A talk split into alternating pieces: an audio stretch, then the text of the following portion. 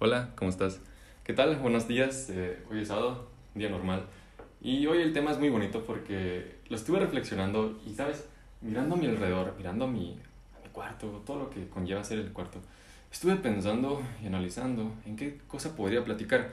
Y encontré un tema muy bonito que, por cierto, ha tenido algo de influencia en mi vida porque sí, con esto me ha guiado para hacer bastantes cosas muy bonitas, que he logrado bastantes cosas.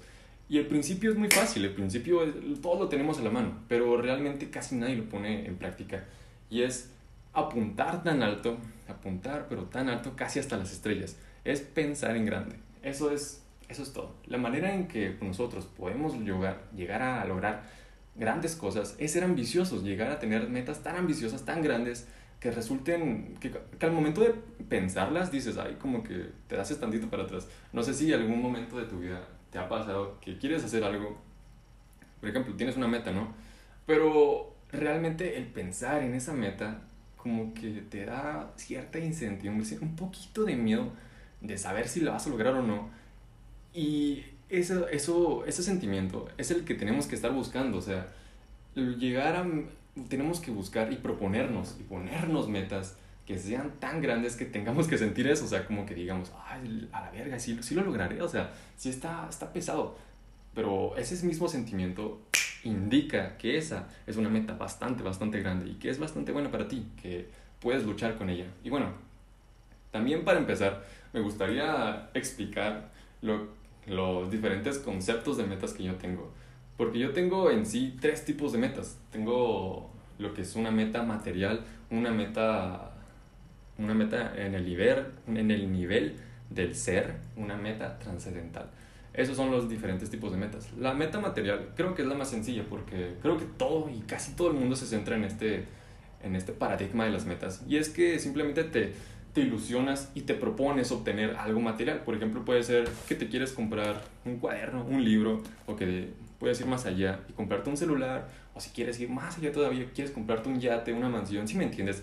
Pero la cosa aquí está en que tienes que comprarte, o, no comprar, sino simplemente tienes que tener algo en tu poder, algo bajo tu adquisición. no sé si eso que acabo de decir está bien, pero tienes que tener algo que tú quieres realmente, que quieres tener mucho, mucho, mucho, mucho. Esa es la meta material, que quieres algo, quieres algo para usarlo, para tenerlo. También tenemos el tipo de meta del ser. El ser, fíjate que el ser y la meta trascendental son muy bonitas, son de mis favoritas pero fíjate que todas las metas, tanto la material, ser, trascendental, son muy importantes. Eh, ninguna es más importante que otra. Pero sí he notado que. He notado que la gente se deja. se deja llevar y simplemente se centra en lo material, que quieren tener una casa, que quieren tener un carro, que quieren tener tal cosa y tal cosa, pero no anhelan tanto con el ser y lo trascendental, algo, algo muy ambicioso en, su vida. Y bueno, ya voy a explicarlo. La meta del ser, la meta en el nivel del ser, es muy chingona y de hecho creo que todos deberíamos enfocarnos y cultivar un poco más de ese jardín del ser y lo trascendental, porque está muy bonito, mira, puede ser un ejemplo puede ser que tú quieras llegar a cierto estado en tu persona, en lo personal. Digamos que quieres dejar eh, alguna adicción, como puede ser el tabaco, el alcohol, o puedes llegar incluso a desarrollarte como persona. Quieres aprender tantos idiomas, quieres aprender francés, italiano, quieres aprender chino, japonés, eh, alemán, lo que tú quieras, pero sí, fíjate que todo en lo del ser está dentro de ti, que tú quieres llegar a ser cierta persona, que a lo mejor puede ser académico, puede ser espiritual, puede ser mental, puede ser lo que tú quieras, puedes llegar a ser un doctor, un ingeniero, o puedes llegar a ser un atleta mundial, o puedes llegar a ser a lo mejor un conferencista internacional, lo que tú quieras, pero fíjate que en la meta del ser te propones en tú convertirte en alguien o llegar a ser algo que tú quieres, ¿sí me entiendes? Ahora, la meta, el tipo de meta trascendental, esto es de las más bonitas y te digo, creo que la gente ignora o simplemente no es consciente de que hay este tipo de metas. Y para explicar a fondo lo que son las metas trascendentales, creo que la manera más sencilla de explicarlas es cómo quieres que te recuerden, cómo, cómo, cómo quieres que te recuerden, cuál quieres que sea tu legado en este mundo. Y mira, para esto tengo un ejercicio muy bonito. Esto me lo topé hace más de un año. Y fíjate que una vez se lo conté a un amigo y hasta ese, a, este, a este chico se le salieron las lágrimas, porque es un ejercicio muy, muy bonito, en serio. Y bueno, técnicamente te lo, te lo voy a dictar y tú te lo vas imaginando que eres tú, ¿ok? Imagina que tú estás un día normal, te despiertas, es un día normal, te, te despiertas, pero ese día tienes que ir a un funeral. Un funeral común, un funeral corriente, aunque tú en el fondo no sabes de quién es ese funeral, pero tienes que ir allá.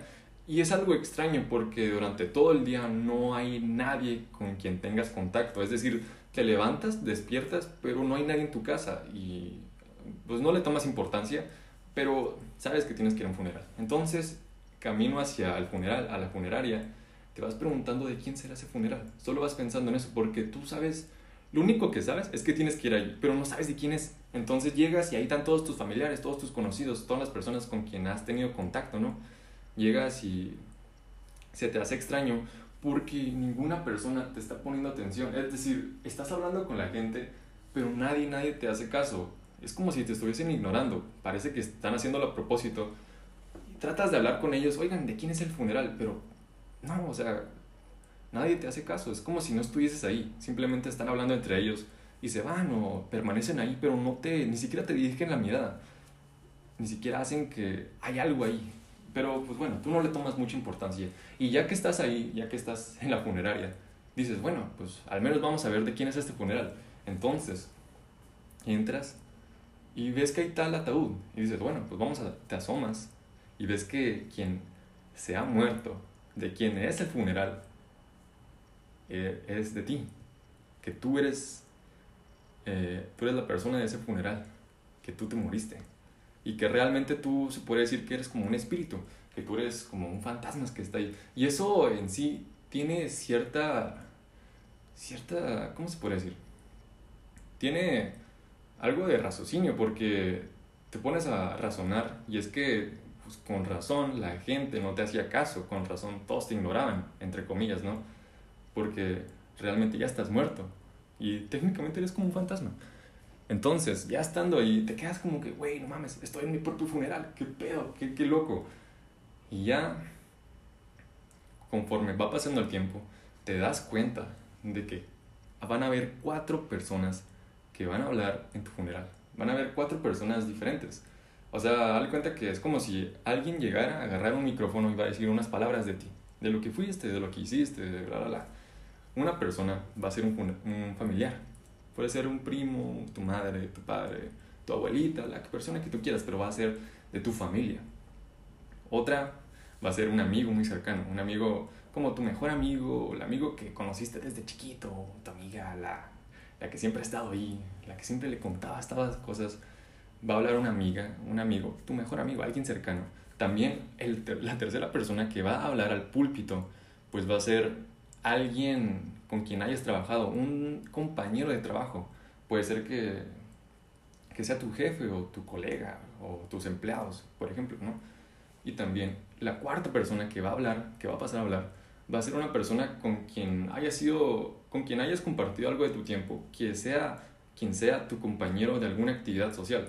Digamos, por ejemplo, yo que soy, yo estoy en atletismo, pues puede ser que una persona, un compañero de atletismo pase y hable por mí, ¿sí me entiendes? Pero pues ahí cambia la situación. Digamos que tú estás en danza, que estás en teatro, ¿sí me entiendes? Alguna persona de algún, de algún club social al que, al que perteneciste. Y ahora, estando ahí, ya te das cuenta que van a, hablar, van a hablar cuatro personas de ti. Y te preguntas, te tienes, en el, te, te tienes en el tiempo y te preguntas a ti mismo, ¿qué es lo que esas personas van a decir de mí? Y aquí es la cuestión, ¿qué te gustaría que la gente dijese cuando tú murieras? ¿Qué te gustaría que dijese la gente, tu familiar, tu amigo, tus compañeros, cuando tú estés muerto? ¿Cómo quieres que la gente te recuerde?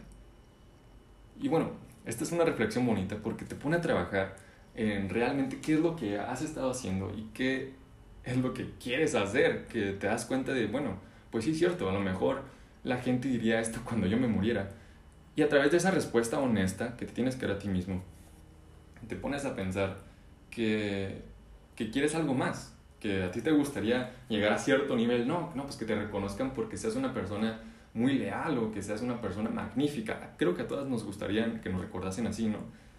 Pero esto en parte es lo que es una meta trascendental, que dejas un legado, que dejas algo en la historia. Por ejemplo, también puede ser que quieras contribuir tanto a la sociedad, que te hagan una estatua, ¿no? Que te pongan acá a, a ti como, por ejemplo, que descubriste la cura contra el cáncer o que descubriste ciertas enfermedades y colaboraste con varios medicamentos, eh, bla, bla, bla, bla, bla, bla. Puede ser muchas, muchas, muchas cosas.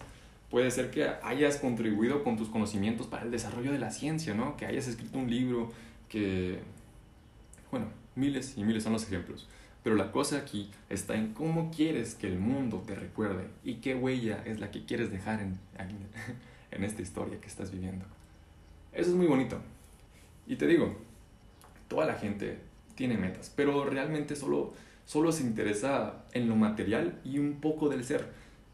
Pero aquí, a través de este podcast, me gustaría que tomes, que tomases un poco más de conciencia sobre el ser y mucho más sobre lo trascendental, que qué es lo que quieres hacer, porque es obvio, es una verdad absoluta, te vas a morir y eso es normal, es parte del ciclo de la vida. Pero si te pones a pensar, quizás, o sea, velo muy críticamente, pero quizás la muerte es lo que le da significado a nuestra vida. Por eso hacemos las cosas, porque ya tenemos un destino fijo y pues hay que hacer cosas grandes, ¿no? Porque eso es lo que nos espera. Entonces, ¿qué es lo que te gustaría hacer a ti antes de morir? ¿Y cómo quieres que te recuerden? Y bueno, para lograr cada una, para, bueno, al menos para lograr grandes, grandes cosas en todo lo que te puedes imaginar, existe un principio que te puede ayudar a hacerlo y que lo logres muy, muy chingón. Y te lo dije en el principio, es simplemente pensar en grande, es apuntar tan alto, apuntar a una meta tan ambiciosa que esté demasiado, demasiado lejos. Y mira, para esto yo tengo una metáfora, una historia muy bonita, eh, una manera de explicarlo muy bonita. Lo saqué de un libro, se llama La mente millonaria. Y se lo recomiendo, de hecho. Pero dice que, que la gente average, ¿cómo se puede decir? La gente pues común, ¿no? La gente normal, simplemente apunta hacia el techo de su casa, que se pone metas tan bajas, tan bajas que digamos, como en el principio, que simplemente quieren un carro, quieren una casa, quieren estudiar una licenciatura y ya, con eso se chingó. Y van apuntando, son metas tan comunes que pues la neta dan hueva. Para eso la vida, tenemos un chingo de vida, podemos hacer muchísimo más. Por ahí decía mi papá que el que no vive para servir no sirve para vivir. Entonces, la gente extraordinaria va más allá del techo de sus casas. Apunta no simplemente hacia el techo, apunta hacia las estrellas. Imagina que estás con un arco y entonces la gente normal apunta hacia el techo, dispara y ahí está, una casilla. No, pues un carro. No, pues que una familia. No, pues que una quieren estudiar medicina ya, se chingó. Pero, pero no, realmente, la, como te digo, la gente extraordinaria no va hacia el techo, no apunta hacia el techo, apunta hacia las estrellas, hacia lo más, pero más, más lejos que se puede ver. Y entonces ellas se imaginan con, con cosas tan extraordinarias que, que, nos causan ese sentimiento al, al imaginar los metas tan grandes, que decir, güey, ¿cómo es posible que, que yo pueda lograr eso? O sea, te da cierta incertidumbre el imaginarte metas tan grandes, pero ese es el secreto. El secreto para lograr grandes cosas en nuestra vida es apuntar tan tan alto que nos dé un poco de incertidumbre, pero lo más importante es hacerlo.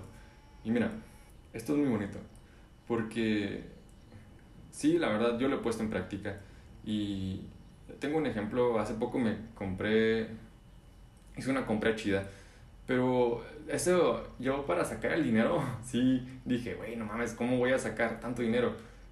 Y era esas cosas que te dices, no, pues ¿cómo le hago? ¿Cómo le hago? Y entonces, si no, yo no hubiese apuntado tan alto, apuntado lo más alto que yo quería, pues nunca hubiese conseguido nada. Y eso es lo que se lleva, eso es lo que nos dice este pensamiento. Pero después de todo, y mira, es que aquí sales ganando y sales ganando. Si pierdes, ganas. Y si ganas, ganas. ¿Por qué? Porque si apuntas tan alto, apuntas tan, tan alto hacia las estrellas y pierdes, pues bueno, ya te habrás llevado gran parte del sistema solar. Y si ganas, pues ganaste. Eso es lo que hacemos para lograr grandes cosas en nuestra vida. apuntar y ponernos metas tan grandes. Y si perdemos, pues bueno, ya nos habremos, gran, ya nos habremos llevado gran parte del sistema solar, gran parte del pastel. Ese es el método para lograr grandes cosas en nuestra vida. Para, en cierta parte, lograr lo que queremos con nuestra hemisfera vida. Y bueno, eso es lo que yo suelo pensar cuando quiero proponerme algo. Llegar no simplemente hacia lo común, sino ir un paso más allá, un paso más allá, unos cientos kilómetros más allá. No piensen común, vayan más de donde ustedes quieren, hasta donde se puedan imaginar. Y fíjense que eso, después de todo, van a ganar y van a ganar. ¿Por qué? Porque si pierden, ganan. Y si ganan, pues ganan. ¿Por qué? Pues ya se los dije. Entonces nos vemos. Cosas a hacer. Ponte a pensar en qué es lo que la gente te gustaría que pensara cuando tú murieras. ¿Cómo es la, ponte a pensar la realidad y cómo te gustaría. cuando te mueras, ¿qué es lo que va a decir la gente sobre ti? Lo que va a decir hasta ahora. Y ahora, ponte a pensar, ¿cómo es que la gente realmente, cómo quieres que el mundo te recuerde? ¿Qué, ¿Qué, legado quieres dejar en la gente? ¿Cómo quieres que se acuerden de ti? ¿Qué quieres que digan de ti? Que tengan una buena impresión, una mala impresión. La verdad no te interesa mucho eso. Pero quieres un legado. Entonces, ponte a pensar en lograr cosas tan, tan altas y hazlas. Ese son las cosas que tenemos que hacer. Y bueno, ya te dejo. Chido, 18 minutos, muy bonitos. Entonces, cuídate, Brian. Nos vemos. Chido.